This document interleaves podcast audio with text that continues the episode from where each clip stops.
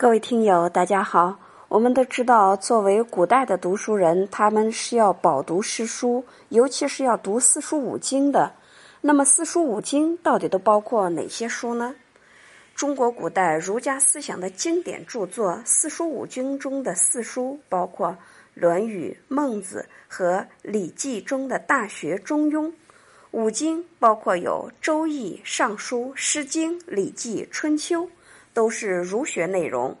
四书五经的内容包括有哲学、伦理、政治、教育、史学、经济、地理、艺术、天文、科技等方面。这些著作的内涵极其广泛深刻，它不但对几千年的中国古代封建社会、政治、经济、文化等诸方面产生过深远的影响。而且，对于中国的现在乃至将来的社会发展，也都会将要发挥重要的推动作用。